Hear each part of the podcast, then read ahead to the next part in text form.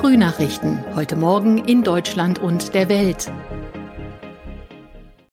Herzlich willkommen zu unserem Podcast an diesem Freitag, den 3. Juni 2022. Ich bin Benjamin Kloß. Einen schönen guten Morgen. Das sind heute unsere Top-Themen aus Deutschland und der Welt. Trauriges Jubiläum. Seit 100 Tagen ist Krieg in der Ukraine. Im Bundestag soll heute das Grundgesetz geändert werden. Und Pfingsten steht vor der Tür und damit auch Staus und Bahnchaos. Seit 100 Tagen tobt der Krieg in der Ukraine. Die Auswirkungen sind weltweit zu spüren, Politik und Wirtschaft haben sich seitdem verändert. Trotz vieler Gespräche und auch verhängten Sanktionen ist noch kein Einlenken von Moskau in Sicht. Die russischen Truppen arbeiten sich im Osten des Landes immer weiter vor. Ulf Mauder berichtet aus Kiew. Wie ist die Stimmung unter den Ukrainern? Sind sie weiter hoffnungsvoll, dass der Krieg ein Ende findet? Welche Optionen gibt es derzeit? Hier in der Ukraine ist auf jeden Fall überall Stolz zu spüren, Stolz auf die Helden, die das Land gegen den russischen Angriff verteidigen. Die Vize-Verteidigungsministerin Hanna Maliar meinte sogar in Kiew, dass der hundertste Tag des Widerstandes gegen die russische Invasion auch ein Grund zum Feiern sei. Auch der ukrainische Präsident Zelensky wies darauf hin, dass immerhin eine der mächtigsten Armeen der Welt es nicht geschafft habe, das Land zu besiegen. Der Kampfesmut kann aber natürlich nicht darüber hinwegtäuschen, dass es tausend Tausende Tote gibt und dass die Zerstörung durch diesen Krieg groß ist. Wie steht es um die Versorgungslage in der Ukraine selbst? In den umkämpften Gebieten im Osten der Ukraine weitet sich ganz klar die humanitäre Katastrophe aus. Es fehlt an Trinkwasser und Lebensmitteln, weil überall die Infrastruktur zerstört ist. Hilfsgüter kommen kaum noch an und auch die Flucht für Zivilisten ist angesichts teils blutiger Straßenkämpfe nicht möglich. Hier in der Hauptstadt Kiew und auch im Westen der Ukraine ist die Lage allerdings halbwegs normal. Auch Restaurants und Cafés sind geöffnet und es gibt überall Obst und Gemüse zu kaufen, auch weil jetzt im beginnenden Sommer alles reift. 100 Tage Krieg, vor allem der Osten des Landes, ist weiter unter Dauerbeschuss. Warum ist der Donbass für Russland so wichtig? Und wie ist die Lage vor Ort? Der Osten der Ukraine ist russischsprachig und die Beziehungen zu Russland waren immer sehr intensiv. Der Donbass mit seinen Kohlebergwerken, mit den Chemie- und Metallverarbeitenden Betrieben ist ein wichtiges Industriezentrum und in der Hafenstadt Mariupol liegt der wichtigste und größte Hafen des Asowschen Meeres. Die Ukraine wirft Russland vor, es wolle mit dem Krieg vor allem die Infrastruktur und die Wirtschaft zerstören, um das Land insgesamt kaputt zu machen. Die Zerstörungen sind in der Tat enorm, aber zum Beispiel die Großstädte Luhansk und Donetsk, wo pro-russische Separatisten das Sagen haben, sind als wichtige Ballungszentren immer noch intakt. Deutschland will nun ein Flugabwehrsystem und andere schwere Waffen aus Bundeswehrbeständen liefern. Wie wird das innerhalb der Armee aufgenommen? Das ukrainische Militär ist ganz klar zufrieden und erleichtert. Die stellvertretende Verteidigungsministerin Hanna Malia lobte hier in Kiew, dass die Dynamik an Waffenlieferungen endlich an Fahrt gewinne. Auf Nachfrage betonte sie auch, dass die schweren Waffen nicht gegen russisches Gebiet eingesetzt werden sollen.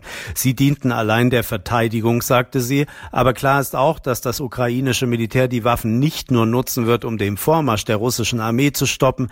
Die Waffen sollen auch dazu dazu dienen, sich verlorenes Gebiet zurückzuerobern. Der Westen ist in den letzten Monaten eng zusammengerückt. Russland ist nicht zuletzt durch Sanktionen weitgehend isoliert. Weitere Sanktionen der EU werden diskutiert. Was müsste passieren, damit Russland einlenkt. Für die Ukraine ist der Fall ganz klar. Präsident Zelensky fordert noch schärfere Sanktionen als siebtes Paket. Seit langem verlangt das Land auch, dass der Westen endlich auf russisches Gas verzichten möge. Zudem will die Ukraine noch mehr schwere Waffen, um Russland abzuschrecken. Auf der anderen Seite ist auch klar, dass die bisherigen Sanktionen Russland nicht gestoppt haben in seinem Angriffskrieg auf die Ukraine. Die westlichen Waffenlieferungen wiederum werden in Moskau als neue Eskalationsstufe angesehen. Russlands Angriffe auf die Ukraine dürften also eher noch zunehmen. Der Bundestag soll heute, an diesem Freitag, unter anderem den Weg für eine Grundgesetzänderung freimachen, um die Bundeswehr massiv aufzurüsten. Die notwendige Zweidrittelmehrheit für das 100 Milliarden Euro Sondervermögen gilt als sicher, weil sich Ampelkoalition und Union vorher geeinigt haben. Ronny Thorau berichtet aus Berlin. Es dürfte bei der Ampel ein paar Zweifler geben, weil einige nicht nur die Bundeswehr, sondern auch die Cyberabwehr oder den Zivilschutz aufstocken wollten. Doch wegen der Dramatik des Ukraine-Krieges werden manche Kritiker wohl zähneknirschend zustimmen und zusammen mit der Union dürfte die Zweidrittelmehrheit zusammenkommen. Der Großteil der 100 Milliarden soll die Luftstreitkräfte stärken, etwa mit Tarnkappenjets, Transporthubschraubern und bewaffneten Drohnen. Es geht aber auch um Dinge wie Munition, Funkgeräte oder Bekleidung. Staus, volle Züge, Schlangen an den Tankstellen. Es könnte sein, dass der Start in das lange Pfingstwochenende etwas beschwerlich wird. Das nehmen die Urlauberinnen und Urlauber aber natürlich gern in Kauf für ein paar Tage Entspannung an der See, in den Bergen oder wo auch immer.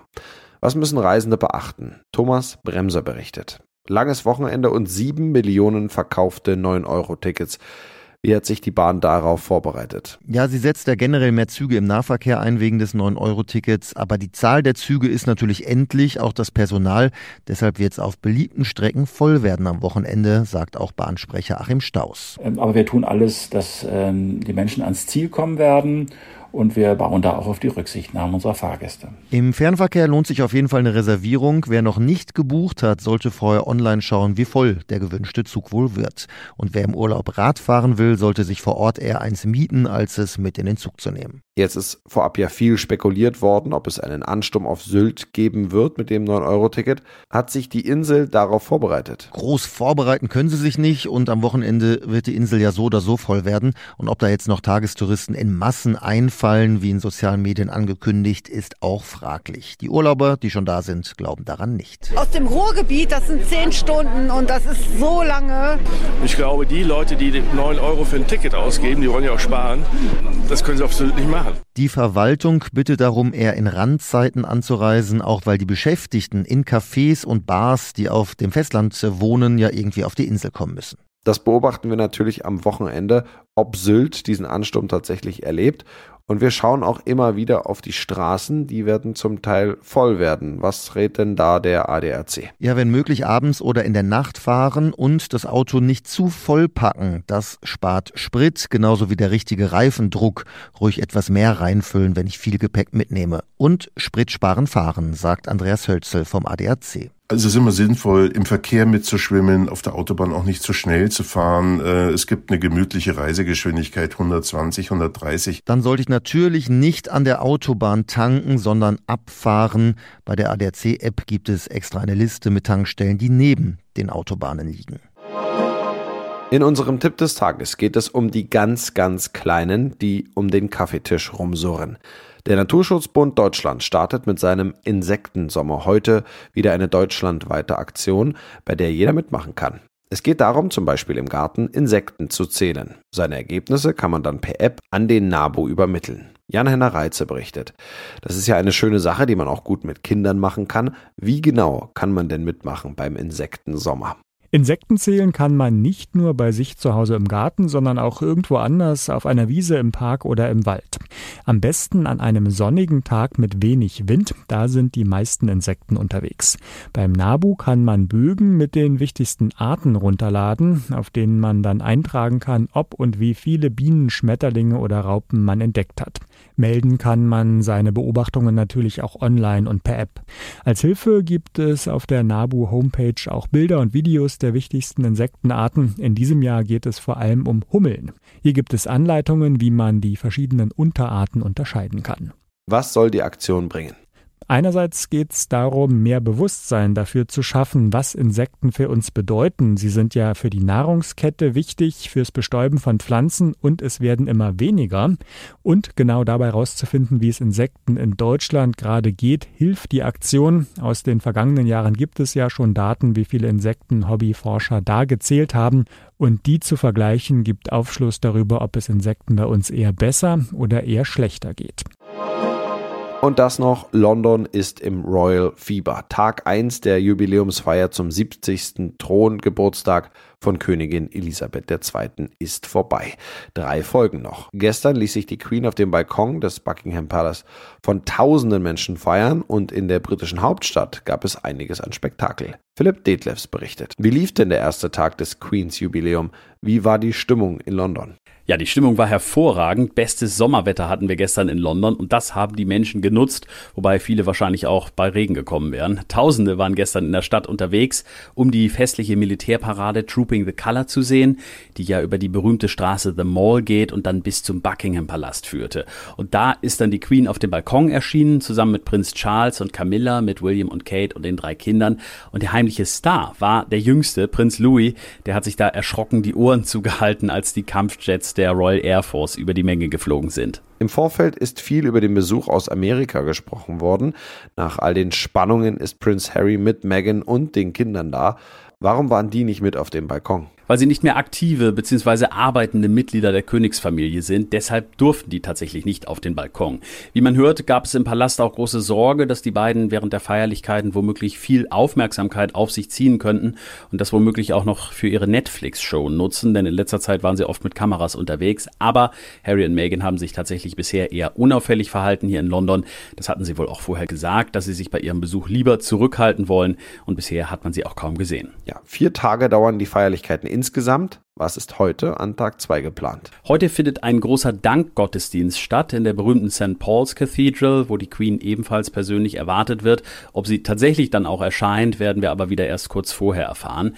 Die anderen Royals sollen natürlich dabei sein, allerdings nicht Prince Andrew, der fehlt angeblich wegen eines positiven Corona-Tests. Andrew ist nach seiner Verwicklung in einen Missbrauchsskandal ja auch inzwischen raus aus dem aktiven Kreis der Königsfamilie. Von daher passt das einigen vielleicht auch ganz gut, wenn der heute nicht dabei ist und keine Aufmerksamkeit Aufmerksamkeit auf sich zieht. Ja, das war's von mir. Ich bin Benjamin Kloß und wünsche Ihnen noch ein schönes, langes Wochenende.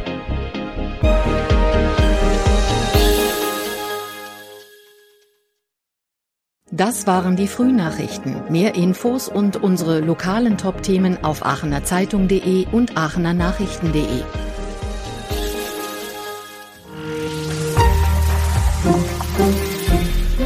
Die Frühnachrichten sind ein Podcast aus dem Medienhaus Aachen.